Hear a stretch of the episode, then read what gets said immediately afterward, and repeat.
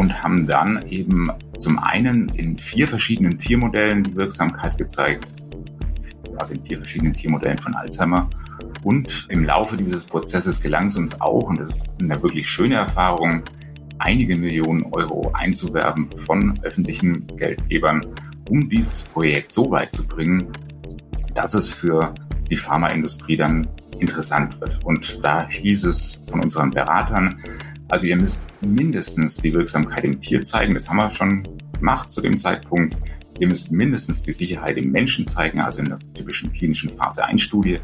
Dann werdet ihr private Investoren finden oder die Pharmaindustrie davon begeistern können, das Ganze weiterzuentwickeln.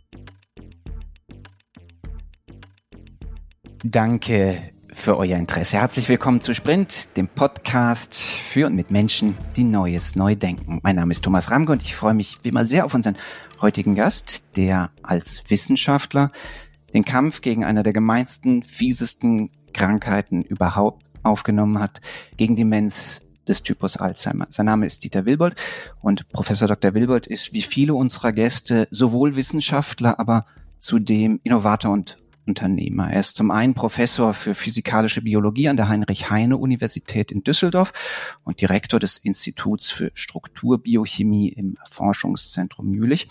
Zum anderen aber hat er aus seiner Forschung heraus das Unternehmen Priavoid ausgegründet, zusammen mit dem Biophysiker und Prionforscher Detlef Friesner. Die Bundesagentur für Sprunginnovationen unterstützt die Suche von Dieter Wilbold nach einer heißersehnten Therapie gegen Alzheimer. Herr Wilbold, danke, dass Sie sich die Zeit nehmen für uns. Sehr gerne. Herr Wilbold, lassen Sie uns ein bisschen mit den Grundlagen anfangen, mit dem Kontext, den die meisten von uns zunächst erstmal brauchen, um zu verstehen, auf welchem Weg sie eine Therapie gegen Alzheimer suchen.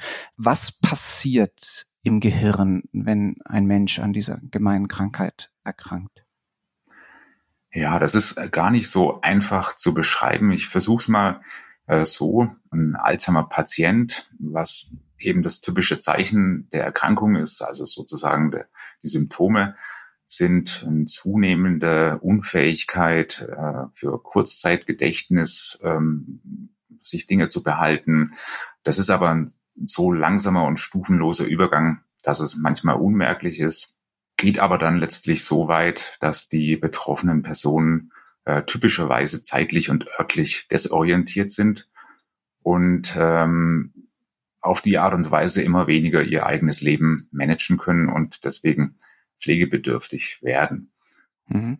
Das ist ja jetzt irgendwie die Krankheit und was passiert, ne? dieser, dieser lange Weg, meistens über acht bis zehn Jahre in, in diese geistige Dunkelheit. Was passiert im Gehirn selbst? Pathologisch? Also was ist die ne, gewissermaßen die, der biochemische Prozess im Gehirn?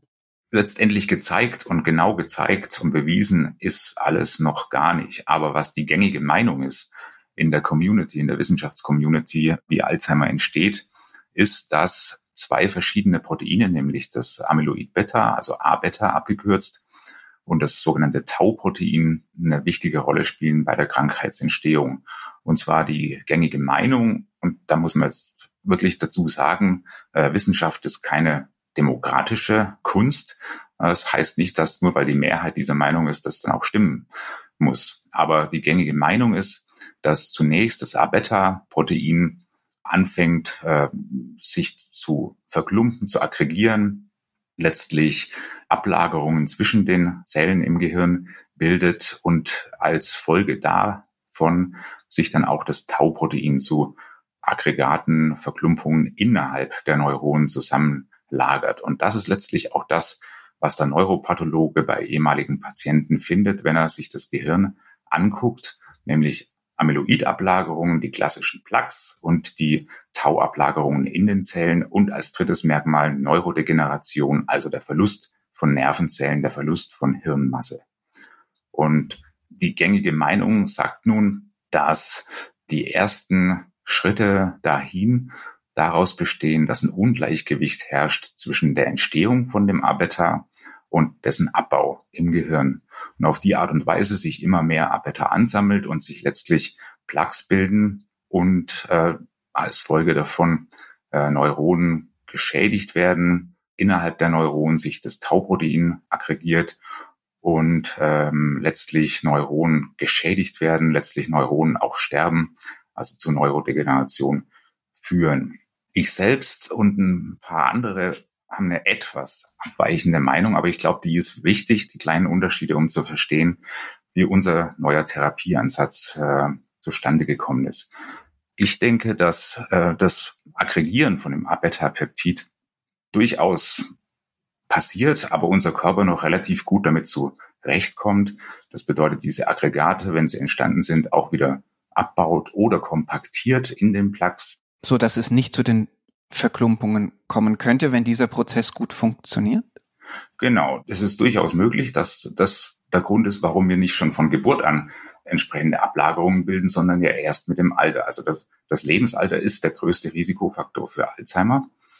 Und um das vielleicht ein bisschen besser erklären zu können, würde ich davon ausgehen, dass unser Körper gut damit zu Rande kommt, jahrzehntelang, aber irgendwann äh, sich eine Art von Aggregaten, sogenannte Oligomere oder fibrilläre Oligomere, wie sie der Fachmann nennen würde, bilden.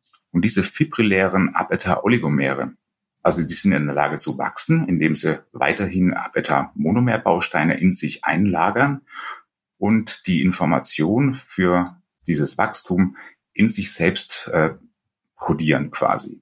Also die Form dieser fibrillären A-Beta-Oligomere, die ist in der Lage, sich zu vermehren, zu replizieren.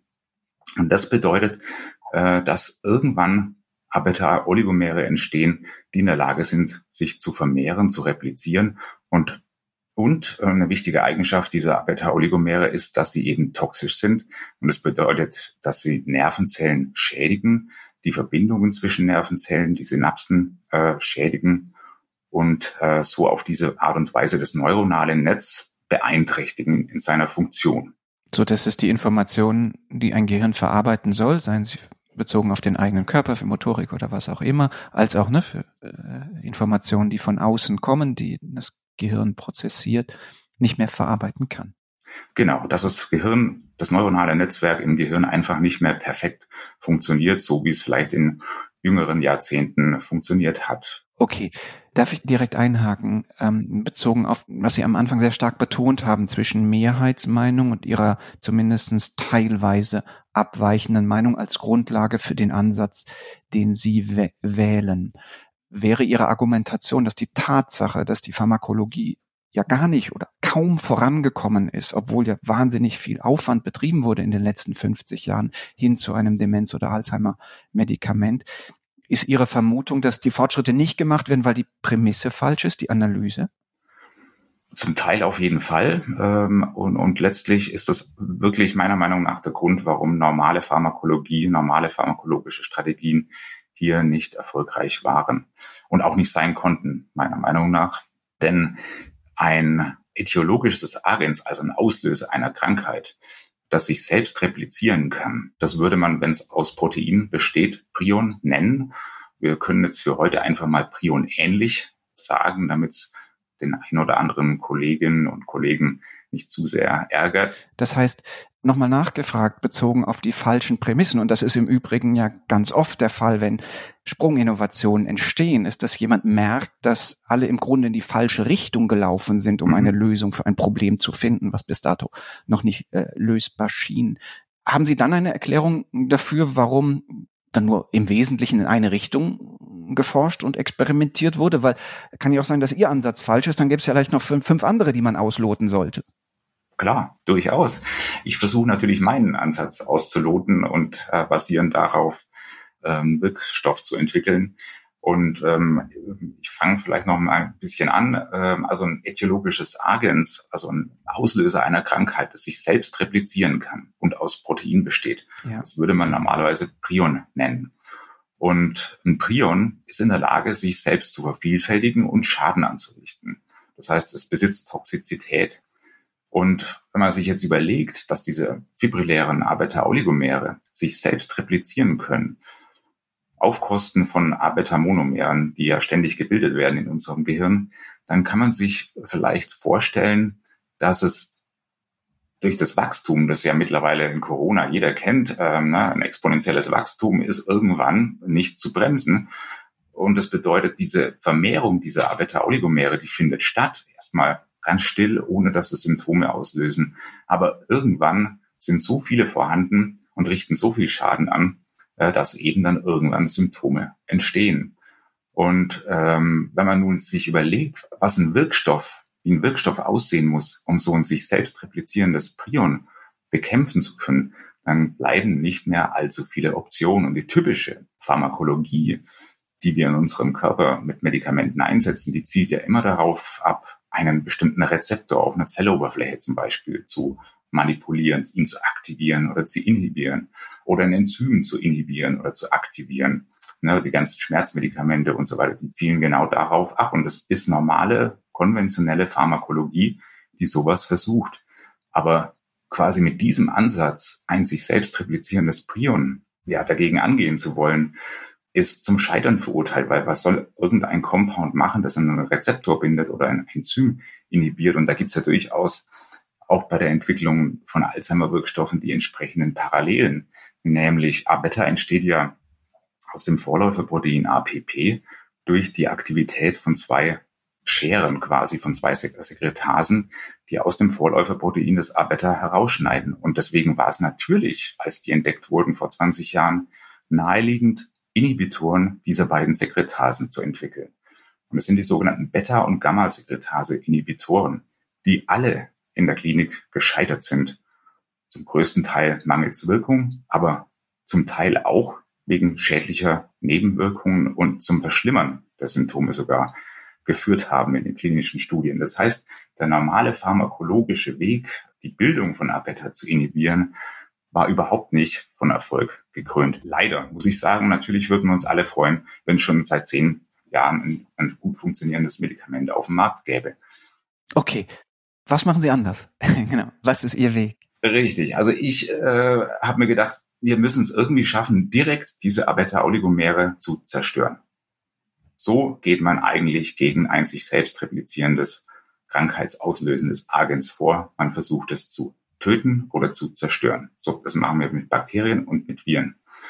Und so müssen wir das auch mit Prionen machen. Und die, Strategie dahinter war eine rein physikochemische Strategie, nämlich Liganden zu suchen, die in der Lage sind, die normale Form von Apetan, nämlich die monomere Form, zu stabilisieren und damit alle Abeta-Aggregate zu destabilisieren. Okay, jetzt nochmal für uns nicht Mediziner und nicht Biochemiker. Was ist ein Legand?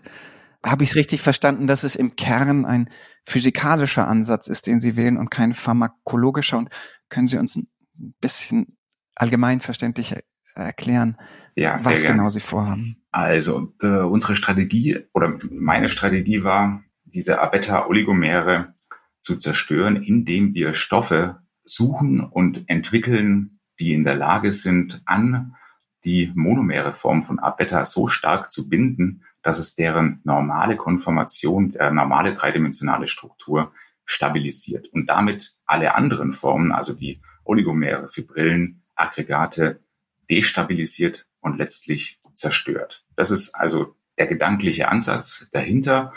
Und während der gesamten Entwicklungsarbeit für diesen Wirkstoffkandidaten ging es um nichts anderes, nämlich um ein Compound zu finden, das möglichst affin und spezifisch an Abeta-Monomere in ihrer normalen Konformation binden und diese stabilisieren.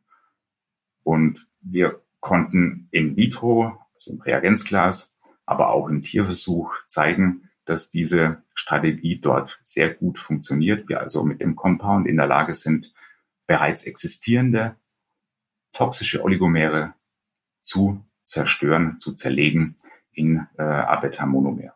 Was ist ein Compound? Auch ein Compound ist ein Molekül, äh, das ja definiert ist, dass es aus mehreren Atomen besteht und die Molekülklasse, die wir verwenden, um unsere Strategie zu verwirklichen, sind äh, sogenannte D-enantiomere Peptide. Und äh, wie bestimmt die meisten Zuhörer wissen, bestehen normale Peptide und Proteine aus L-enantiomeren Aminosäuren. Und äh, aus diesen L-enantiomeren Aminosäuren, 20 verschiedene, bestehen ja im Prinzip alle Proteine in unserem Körper. Was wir nun gemacht haben, also sagen wir es mal so, man könnte auch ein normales L-Peptid dran denken, so zu entwickeln, aber es ist eben schon lange bekannt, dass normale Peptide, wenn man sie einem Tier oder dem Menschen verabreicht, die sehr schnell abgebaut werden, weil überall in unserem Körper sind Proteasen, die nichts anderes tun, als solche L-Peptide zu zerlegen. Und es besteht auch eine hohe Gefahr, dass so ein L-Peptid eine Immunantwort hervorruft. Und der physikochemische Ansatz besteht eben darin, dass wir gar keine chemische Reaktion verändern wollen, sondern wirklich die Stabilität dieser A-Beta-Oligomere, das sind im Prinzip Assemblies, also Zusammenlagerungen von einzelnen A-Beta-Bausteinen, die chemisch identisch sind zum normalen Monomer, aber eine andere dreidimensionale Struktur haben. Und das ist der einzige Unterschied äh, dazwischen. Und deswegen eben der Ansatz, wir stabilisieren die dreidimensionale Struktur des Monomers und damit destabilisieren wir die dreidimensionale Struktur des Oligomers ganz automatisch. Verstanden. Wie kamen Sie auf die Idee, einen anderen Weg zu gehen als all die anderen? Wann kam die Idee auf und wie haben Sie sie dann verfolgt? Sie sind ja schon sehr lange an, an Ihrem Ansatz äh, dran. Genau, also die Idee kommt sicherlich daher, äh, dass ich Strukturbiologe bin. Das bedeutet, mich interessieren die atomar aufgelösten dreidimensionalen Strukturen von Proteinen, so wie sie in unserem Körper vorkommen, um zu verstehen, wie sie dort ihre Funktion erfüllen können. Und ähm, das bedeutet, ich bin natürlich schon lange trainiert, mir sehr gut zu überlegen, wie kann so, ein, so eine kleine molekulare Maschine ihre Funktion erfüllen. Das sind ja im Prinzip nichts anderes als kleine mechanische molekulare Maschinchen, die meisten unserer Proteine. Und äh, dann hat man auch langsam gutes Verständnis davon, was die dreidimensionale Struktur bewirkt und wie stabil diese Strukturen sind oder eigentlich wie instabil diese Strukturen oft sind. Damit sie überhaupt funktionieren können, müssen sie ja nämlich beweglich bleiben. Und genau das geht bei der Aggregation, bei der amyloiden Proteinaggregation verloren. Denn in diesen Fibrillen ist das entsprechende Protein extrem stabil. Da gibt es durchaus Publikationen, die belegen, dass die Zugkraft, die so eine Fibrille aushält, der von Stahl äh, entspricht. Das heißt, Dort ist alles extrem stabil und immobil und die Abeta-Monomere dagegen sind genau das Gegenteil. Die sind hochflexibel, dynamisch und haben überhaupt gar keine definierte dreidimensionale Struktur. Das bedeutet, der strukturelle Unterschied zwischen den beiden Spezies ist enorm und das nutzen wir, um die Monomere zu stabilisieren durch einen Wirkstoffkandidaten, der daran bindet und diese stabilisiert und damit die Oligomere zerstört. Gab es so etwas wie einen Moment im Labor oder wo Sie gesagt haben, okay, äh, ne, so ein, vielleicht eine Art Heureka-Moment, wo Sie sagen, okay, jetzt, die gehen alle den falschen Weg. Ich muss mit meinem Ansatz, ne, das muss ich jetzt gegen Alzheimer einsetzen und gibt ja wahrscheinlich sehr viele mögliche Anwendungsfelder äh, oder Wirkstoffe mhm. dieses Typus gegen was auch immer einzusetzen. Das ist wirklich langsam entstanden, so nach und nach. Also mich hat zunächst die Struktur von Abeta interessiert, die Struktur von Abeta Oligomeren und Fibrillen. Und da konnten wir ja auch vor etwa vier Jahren die erste atomar aufgelöste Struktur von so einer Abeta-Fibrille publizieren. Das heißt, da sieht man schon, da mussten viele Methoden noch deutlich empfindlicher werden und genauer, um sowas leisten zu können. Jetzt zum therapeutischen Entwicklungsprojekt das war am Anfang so ein kleines Projekt äh, mit einer Doktorandin, die hat äh, D-Peptide selektiert, die an Beta-Monomere binden. Wie, wie lange ist das her? Wann war das? Oh, das ist 20 Jahre her. Eben. Darauf wollte ich raus. Ne? Ja. Sie arbeiten jetzt zwei Jahrzehnte dran. Wenn Sie die, ne, diese lange, wahnsinnig lange Zeit zurückfahren. Genau, da gibt's aber auch noch was dazu zu sagen. Ich denke, das ist auch für die Zuhörer interessant. Das erste D-Peptid, das wir damals entwickelt haben mit dem langweiligen Namen D3, das hat seine Wirksamkeit im Tier bereits 2008 gezeigt. Mhm. Und ein entsprechendes Patent wurde 2001 angemeldet von meiner damaligen Institution in Jena. Und als wir das dann quasi gezeigt haben, wie schön das funktioniert in vitro und im Tier, in vivo, da haben sich dann auch Pharmafirmen dafür interessiert. Bezogen auf Demenz Alzheimer. Genau. Aber da hat sich herausgestellt, dass die Institution keine Patente angemeldet hat in den USA. Und damit war das für die Pharmafirmen völlig uninteressant. Ja, also die fanden den Wirkmechanismus interessant, die fanden die Ergebnisse interessant, aber Geld zu investieren in ein Compound, das in den USA nicht geschützt ist, war völlig unmöglich. Und das war ein bisschen frustrierend und auch ein bisschen ärgerlich. um es freundlich zu formulieren, ja. ja. Genau. Also für die Menschheit im Übrigen. Also de facto, dass ein handwerklicher Fehler im Patentrecht irgendwie dazu führt, dass wir einen potenziell erfolgversprechenden Weg nicht gehen, das, das lässt einem ja irgendwie die Nackenhaare hochstehen, oder? Ja, das war damals ein bisschen ernüchternd. Ich habe natürlich auch einiges dabei gelernt, ähm, habe ja die entsprechenden Ergebnisse vorgestellt bei Pharmafirmen. Wirklich wissenschaftlich kamen die Ergebnisse sehr gut an, aber für eine Verwertung war das einfach out of scope. Das war nicht im Businessmodell von Pharma natürlich. Äh, wenn, wenn ich irgendwas in den USA nicht, nicht verkaufen kann, äh, ist es uninteressant. Und äh, das wäre im Übrigen natürlich auch eine Möglichkeit gewesen für die Gesellschaft, ne? also für die Politik zu sagen, ne, wir wollen gar keinen Gewinn machen, wir entwickeln das jetzt weiter, wäre eine Möglichkeit gewesen. Aber ich habe da einiges gelernt, ein bisschen Lehrgeld bezahlt, also Lehrgeld nur im Sinne von Zeit. Und äh, Aber das haben Sie ausgelotet. Sie haben ausgelotet, ob man dann dieses Wissen nicht in einem im Sinne eines öffentlichen Guts entwickeln kann. Ja, damals war ich noch gar nicht so ambitioniert, äh, ehrlich gesagt. Aber jedenfalls so im Laufe von 2010, also zwei Jahre später, nach diesen ernüchternden Gesprächen, habe ich mich dann entschlossen, einfach neue Patente zu entwickeln. Und das bedeutet, wir haben dann ausgehend von dem ursprünglichen D3, D-Peptid, versucht, dieses zu optimieren. Also, dass wir ein neues neuen Wirkstoffkandidaten finden, der weit genug von D3 entfernt ist, aber mindestens noch alle seine Eigenschaften mindestens äh, so gut hat wie, wie D3, aber einige der Eigenschaften eben auch noch deutlich verbessert sind, haben 2012 neue Patente angemeldet für die neuen optimierten Compounds und haben dann äh, mit dem ganzen Wissen, das wir in den Jahren vorher erworben haben, im Prinzip alles nochmal mindestens genauso richtig gemacht wie zuvor und haben dann eben zum einen in vier verschiedenen Tiermodellen die Wirksamkeit gezeigt, also in vier verschiedenen Tiermodellen von Alzheimer. Und im Laufe dieses Prozesses gelang es uns auch, und das ist eine wirklich schöne Erfahrung, einige Millionen Euro einzuwerben von öffentlichen Geldgebern, um dieses Projekt so weit zu bringen, dass es für die Pharmaindustrie dann interessant wird. Und da hieß es von unseren Beratern, also ihr müsst mindestens die Wirksamkeit im Tier zeigen. Das haben wir schon gemacht zu dem Zeitpunkt. Ihr müsst mindestens die Sicherheit im Menschen zeigen, also in der typischen klinischen Phase 1 Studie. Und dann werdet ihr private Investoren finden oder die Pharmaindustrie davon begeistern können, das Ganze weiterzuentwickeln. Und deswegen äh, haben wir uns äh, die entsprechenden Gelder eingeworben, also von der Helmholtz-Gemeinschaft, beim Forschungszentrum Jülich, von der Alzheimer's Association, um die entsprechenden Mittel zu haben, um genau dieses Ziel zu erreichen, nämlich den erfolgreichen Abschluss einer Phase 1 Studie im Menschen, um die Sicherheit des Wirkstoffkandidaten zu zeigen, zusätzlich zur Wirksamkeit im Tier, die wir vorher schon gezeigt haben. Und das ist eine wirklich schöne Erfahrung, muss ich sagen. Das war dann so äh, im April 2019 soweit, dass die Phase 1 erfolgreich abgeschlossen war. Und ja, dann ging es drum, ähm, also ausgegründet haben wir währenddessen schon 2017 die, die Ausgründung Priavoid.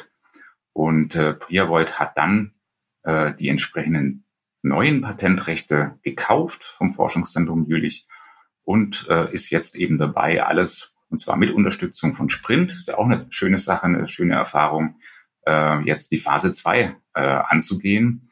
Und äh, die Vorbereitungen laufen seit einigen Monaten bereits. Äh, das erfordert eine Langzeit-Tox im Tier, äh, um auch den Menschen beliebig lange behandeln zu können. Äh, und äh, dann direkt im Anschluss daran, äh, wahrscheinlich Anfang 23, wird es starten, die eigentliche Phase 2, um die Wirksamkeit im Alzheimer-Patienten zeigen zu können. Wenn jetzt alles optimal liefe, bis wann könnten wir alle hoffen, endlich was zu haben, was nicht mehr ist als irgendwie, wo man den Eindruck hat, na, können wir auch Globuli nehmen. Ja, ähm, das ist schwierig zu sagen, aber eine, eine grobe Rechn äh, Rechnung kann man natürlich hier aufmachen. Ein optimistisches Szenario, ne? Das, also ja, ja, wir genau. reden über das Best-Case-Szenario und dass es viele schlechtere gibt, das ist uns dann klar. Genau. Also die Wirksamkeit, wenn wir die zeigen äh, und die Phase 2 ist so konservativ, wie wir sie jetzt geplant haben, wird die Anfang 2026 abgeschlossen sein. Möglicherweise erfahren wir aber auch schon einiges früher, bei einer Zwischenanalyse zum Beispiel, aber das ist jetzt vielleicht schon ein bisschen zu, zu optimistisch gesehen. Und dann würde es ja darum gehen, eine Zulassungsstudie zu machen, also eine Phase 3 Studie, die dann sicherlich noch mal einige Zeit in Anspruch nimmt. Ich bin aber zuversichtlich, dass unser Compound effektiver, viel effektiver sein wird als die bisher im Gespräch stehenden Antikörper gegen verschiedene Abeta-Spezies. Denn unser Compound kommt deutlich effizienter über die Blut-Hirn-Schranke, erreicht also sein Ziel. Und was wir bisher wissen, gibt es keine nennenswerten Nebenwirkungen, auch im Gegensatz zu den eben angesprochenen Antikörpern gegen Abeta. Wenn das Versprechen so groß ist und das Leid auf der anderen Seite ja, ja auch nachweislich unfassbar groß ist bei ganz vielen Menschen, warum lässt sich der Prozess nicht beschleunigen? Wir haben ja bei den Impfstoffen gegen Covid auch gesehen. Verdammt. Wenn alle wollen, dann geht's doch schneller als diese ewigen, sind es jetzt fünf Jahre oder zehn Jahre, man hält es ja nicht aus, weil man ja weiß, es könnte schneller gehen, wenn man es anders machen würde. Ich stimme Ihnen da vollkommen zu. Ich habe jetzt praktisch die Rechnung aufgemacht für den Fall, dass alles nach Schema F abzulaufen hat und keiner den Prozess beschleunigen will. Was müsste passieren, dass es noch schneller geht? Ja, im Prinzip müssten die regulatorischen Auflagen für eine typische Medikamentenzulassung so angepasst werden, dass zum Beispiel eine Zulassungsstudie Phase 3, je nachdem, wie deutlich und klar der Effekt in der Phase 2 war, entweder gar nicht mehr gemacht werden muss oder nur noch mit einer ähm, Kohorte, die eben nicht gleich einer entsprechenden Behandlungsdauer von, was weiß ich, 4000 Patientenjahren entspricht, nur um quasi auch damit nochmal größtmögliche Sicherheit zeigen zu können. Im Anbetracht des Krankheitsbildes, ne? Patient, Patientin bekommt eine Diagnose, man hat dann irgendwie einen Zeithorizont, wenn es schnell geht, von sechs, sieben Jahren, wenn es nicht ganz so schnell geht, vielleicht zehn bis zwölf Jahren. Ist da diese Risikoabwägung sicher, sicher, sicher, damit dann bloß nicht irgendwelche toxischen Probleme auftauchen? Ist das aus Ihrer Sicht rechtfertigbar oder ist hier das Zulassungssystem vollkommen aus der Balance geraten, was die Möglichkeit, äh, ne, was, was Chancen und Risiken angeht? Ja, das ist ein sehr äh, wichtiger Gedanke, finde ich. Ähm, wenn es kaum ein Risiko gibt, wenn wir also auch weiterhin zeigen können, dass ähm, der Wirkstoffkandidat praktisch keine Nebenwirkungen hat, ähm, dann müsste man das schon irgendwie aufwiegen können gegen gegen den Medical Need, wie das immer so schön in der Pharmabranche heißt, nämlich also die, die, die blanke Notwendigkeit einer Behandlungsmethode, die effizient genug ist, um auch wirklich helfen zu können und nicht nur einen Effekt bringt, der statistisch gerade so mal zu zeigen ist, wenn man sehr, sehr viele tausend Patienten miteinander vergleicht. Also ich erwarte von einem effektiven Wirkstoff, dass man das auch in kleineren Gruppen bereits, äh, die voneinander unterscheiden kann, die Placebo-Behandelten und die äh, wirklich Behandelten. Das würde ich mir von einem Wirkstoff äh, doch sehr äh, erhoffen und so kennen wir es ja auch aus unserem Alltag. Also ich meine, wenn wir ein Schmerzmedikament äh, nehmen, äh, gegen was weiß ich, Zahnschmerz zum Beispiel, um zu überbrücken, bis man zum Zahnarzt kommt, dann erwarten wir ja auch eine Wirkung quasi innerhalb von einer Stunde und zwar immer und nicht einer von zehn hat eine Wirkung. Das ist für mich kein effizienter äh, Wirkstoff, wenn, wenn das also so undeutlich wirkt. Und, aber das ist Sache der Zulassungsbehörden. Da ist sicherlich noch viel äh, zu tun, um auf dem regulatorischen Wege etwas äh, zu beschleunigen aber bis das nicht geändert ist, gehe ich einfach davon aus, konservative Betrachtung, dass es einfach noch einige Jahre dauern wird. Gehe ich recht in der Annahme, dass es für Sie wahrscheinlich ganz leicht wäre, äh, freiwillige Patientinnen und Patienten zu finden, die die Diagnose hatten und sagen, ja, das ist jetzt mein Strohhalm. Da, natürlich nehme ich da gerne, gerne dran teil. Und was wären die Hürden, dass man das dann auch in größerem Stil macht? Ja, also da, da gibt's ja schon äh, klare Vorgaben, wie so eine klinische Studie ähm, organisiert werden muss. Und das würde ich auch nach wie vor befürworten, um da eine gewisse Zuverlässigkeit und Sicherheit äh, reinzubringen. Also wir gehen äh, bei der von uns angedachten Phase 2 Studie davon aus, dass ein bestimmtes Spektrum äh, des Demenz-Schweregrades oder Leichtegrades äh, eingegrenzt wird. Wir werden sicherlich Patienten ausschließen, die mit Erkrankungen haben, die eine Gefahr sind für die Studie, die eine Gefahr sind für die Patienten selbst. Also das heißt, die sogenannten Ein- und Ausschlusskriterien für eine Phase 2, die werden festgelegt sein und die werden ja dann auch genehmigt sein müssen, sowohl von der zuständigen Ethikkommission als auch von der zuständigen Behörde. Und von der darf dann eben auch danach nicht abgewichen werden. Das bedeutet, nicht jeder Patient, der gerne möchte, kann teilnehmen, sondern er muss eben genau in diese Einschlusskriterien fallen und darf nicht unter die Ausschlusskriterien fallen. Und insofern stellt sich für uns ja nicht die Frage, ob da jetzt jeder mitmachen würde, sondern wir wollen die Studie ja auch so definiert durchführen, dass wir eine Wirksamkeit auch möglichst klar und zuverlässig demonstrieren können. Sie haben ja jetzt die Situation, dass Sie die Patente haben und Sie haben ein, quasi ein Gefäß, eine Firma, die über diese Patente verfügt. Ist es denn jetzt so, dass Investoren in die Bude einrennen? Ich meine, es ist ja insbesondere auch ne, befördert jetzt in Deutschland und Europa durch ja, großen Erfolg von Biontech gewissermaßen. Auch eine große Fantasie, würde ich vorstellen, im Kapitalmarkt Mensch. Da gibt's einen spannenden Kandidaten für einen Wirkstoff, der geht einen grundsätzlich anderen Weg. Hey, das könnte ja nur das ganz große Ding werden. Ja, das hätten wir uns vor zwei, drei, vier Jahren auch so gedacht. Die Ernüchterung kam einfach, äh, nachdem gerade in den Jahren 2000 2013 bis 2019 im Prinzip alle klinische Phase 3 Studien für Wirkstoffkandidaten in Phase 3 scheiterten mangels Wirksamkeit, die gegen Abeta in irgendeiner Form gerichtet waren. Also die Beta- und Gamma-Sekretase-Inhibitoren, Antikörper gegen Abeta gerichtet und auch einige sogenannte Small Molecules, also kleine Moleküle, die dafür entwickelt wurden, die Aggregation von A-Beta zu, zu inhibieren. Aber ich habe es richtig verstanden, dass keiner dieser durchgefallenen Kandidaten auch nur nahe an ihrem Ansatz ist, oder? Nee, nee, definitiv. Also das sollte ja eigentlich den Wert ihres Ansatzes zumindestens im Sinne einer irgendwie eine Kapitalwette erhöhen. Hätte ich auch so gedacht, aber irgendwann waren die privaten Investoren und auch die institutionellen Investoren, also die eben viele Kapitalgeber zusammenfassen, also Fonds und deren Manager einfach nicht mehr gewillt, in A-Beta zu investieren. Auch große, wirklich große Fonds haben sich sogar selbst auferlegt, auf gar keinen Fall mehr irgendwas zu unterstützen oder zu finanzieren, was nahe an A-Beta ist, wegen einfach des Risikos. Ne? Also bei, bei 20 Phase 3 Studien gescheitert äh, ist halt einfach nichts zu holen innerhalb von 20 Jahren. Und äh, irgendwann ist es dann natürlich auch so, und ich denke, das muss man so verstehen. Ähm, ich habe ja mit vielen gesprochen und diejenigen, mit denen ich direkt sprechen konnte und die Daten zeigen und erklären, wie es funktioniert und demonstrieren auch, äh, wie es funktioniert, die waren persönlich dann überzeugt.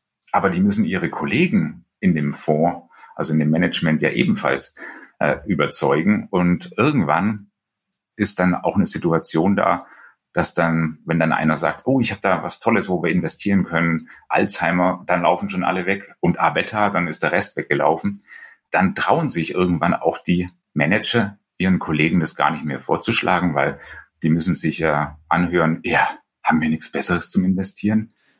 Interessantes negatives Herdenverhalten. Ja. Haben Sie denn jetzt dennoch, inklusive der Förderung jetzt durch Bundesmittel, den Eindruck, dass ja, jetzt haben wir genug zusammen, um zügig voranzugehen oder gibt es weiter größeren Kapitalbedarf?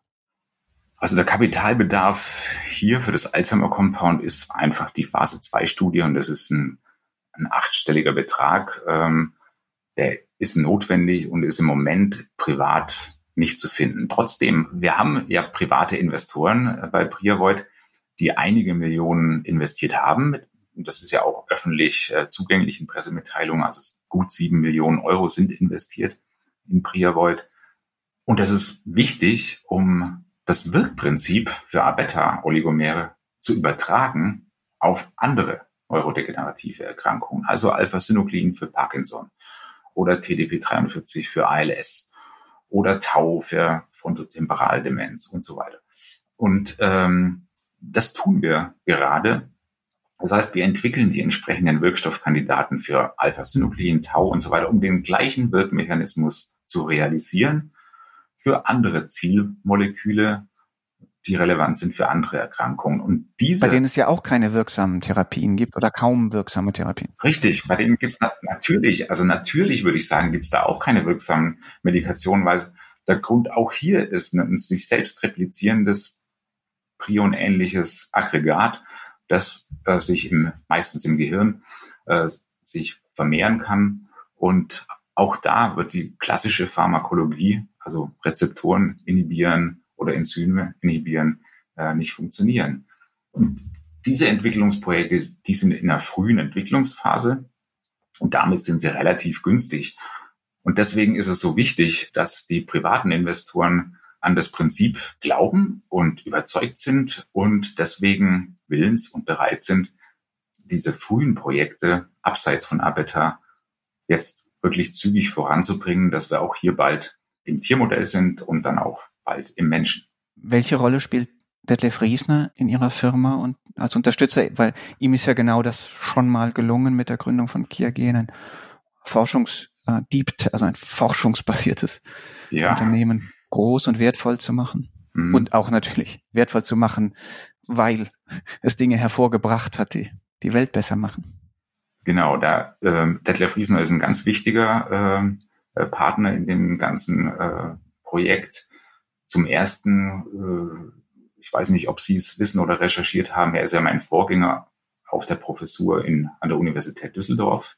Weiß ich. Und wir hatten die einmalige Chance, das Institut von ihm auf mich zu übergeben, indem wir fast zwei Jahre lang parallel das Institut geleitet haben. Also eine absolut luxuriöse Position, ganz im Gegenteil, wie es normalerweise läuft. Der Vorgänger geht in Ruhestand, das Institut steht ja nicht wirklich leer, aber irgendwie doch in einem desolaten Zustand und dann kommt der neue und muss alles wieder frisch aufbauen, sondern ich hatte und will es eh ganz anders machen im Zweifelsfall. genau. Also ich hatte die wunderbare Chance, das zwei Jahre lang parallel zu führen und es war ein wunderbarer, schöner, leichter Übergang und das Schöne ist natürlich auch, dass Detlef Riesner in seinem Institut geblieben ist. Er ist also 2006 nicht einfach in Ruhestand und nicht wieder aufgetaucht, sondern er hat die ganze Zeit seither sein eigenes Büro und arbeitet dort.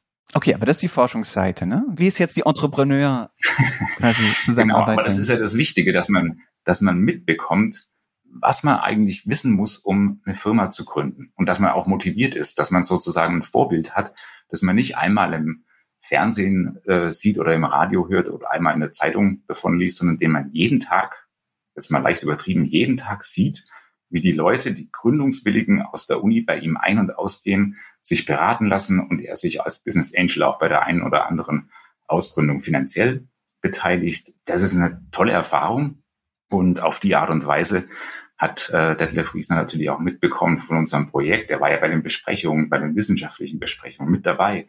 Das heißt, über Jahre hinweg hat er die wirklichen, auch die Rohdaten zu sehen bekommen und entsprechend sicher kann er sich auch sein, dass dann nicht irgendwo was versteckt ist, äh, so wie ein, ich weiß es nicht, was man sagen würde, wie ein doppelter Boden oder sonst irgendwas, sondern er hat die ganzen Ergebnisse hautnah miterlebt äh, und präsentiert bekommen.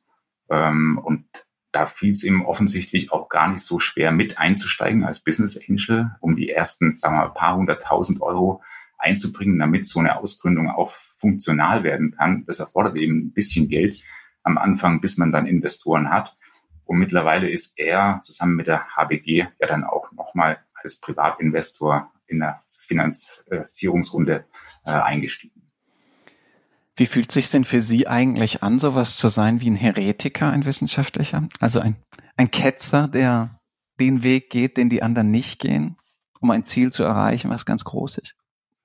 Ah, so habe ich mich jetzt eigentlich nicht gesehen, zumindest bisher nicht. Ähm, Viele Sprunginnovatoren sind das aber de facto, ne? Sie werden, ne? die, die werden, ach, ja, was der da macht, das kann man, die Mehrheitsmeinung sagt, ach, ja, das ist ja schön, was der da macht, aber das führt doch eh zu nichts. Ja, das ist eine gute Frage. Also ich bin sicher, der eine oder andere wird mich für einen Spinner halten und ich wurde auch schon mehrmals aufgefordert, das Ding nicht Prion zu nennen, sondern nur Prion ähnlich. mir ist nicht klar, was der Unterschied sein soll. Und die Tatsache, dass sich diese Oligomere vermehren können, die hat sich mittlerweile auch durchgesetzt. Das ist ja auch wissenschaftlich viel gemacht worden in der Richtung. Es gibt viele Kollegen, die seit deutlich mehr als zehn Jahren ebenfalls davon überzeugt sind, dass es sich hier um Prion oder Prion-ähnliche Oligomere handelt. Und die entsprechende Sichtweise hat sich wirklich in den letzten wenigen Jahren auch schon fast zur demokratischen ähm, Meinung in der Wissenschaft durchgesetzt. Und zwar nicht nur in Sachen A-Beta, sondern vor allem auch bei Tau und Alpha-Synuclein, also bei den Proteinen äh, und den entsprechenden Oligomeren, die relevant sind für andere neurodegenerative Erkrankungen. Das heißt, es geht gar nicht mehr so wirklich drum, dass da an sich selbst replizierendes Agens den Schaden anrichtet. Das hat sich mittlerweile wirklich nahezu durchgesetzt, würde ich sagen, sondern der Streit geht eher um den Namen. Wie soll man das Ding nennen? Ach, Namen sind Schall und Rauch. Hm. Finden Sie lieber das Molekül, was uns hilft. Letzte Frage, die ich äh, allen unseren Gästen stelle. Abgesehen von der Sprunginnovation, die Sie selbst hervorbringen wollen, wir alle hoffen, dass es Ihnen gelingt. Welche andere Sprunginnovationen in einem anderen Feld würden Sie persönlich sich für das Jahr 2050 am stärksten wünschen? Hm. Eine sehr knifflige und interessante Frage, aber ich fürchte fast, da muss ich philosophisch antworten und sagen, eine Sprunginnovation erkennt man ja sowieso immer erst retrospektiv, also im Nachhinein. Ja. Wenn man also feststellt, oh Mann, da hat aber wirklich vor 10 oder 20 Jahren jemand was Entscheidendes erfunden oder beigetragen oder eine Innovation eingebracht, die sich jetzt radikal durchsetzt, äh, quasi disruptiv durchsetzt. Ähm, das heißt, im Nachhinein wird es ja eigentlich oft erst festgestellt, dass hier eine Sprunginnovation stattgefunden hat. Ich denke, wenn wir jetzt über eine reden, die gerade quasi im Entstehen ist oder dabei ist, bewiesen zu werden, dass es wirklich machbar ist, ähm, diese entsprechende Innovation umzusetzen, äh, dann ist es schon eine Riesenleistung. Aber eine vorherzusehen, glaube ich, ist, kaum möglich. Und wenn ich wüsste, was 2050 für eine Sprunginnovation es geben würde, dann würde ich nicht so lange warten, dann würde ich die direkt umsetzen. Sie müssen es aber nicht vorhersagen, Sie müssen es sich wünschen. Es, es wünscht dir was. Also für welches Problem würden okay, Sie sich eine Sprunginnovation wünschen? Gut, da gibt es nur den klassischen Katalog, Klima, Sicherheit.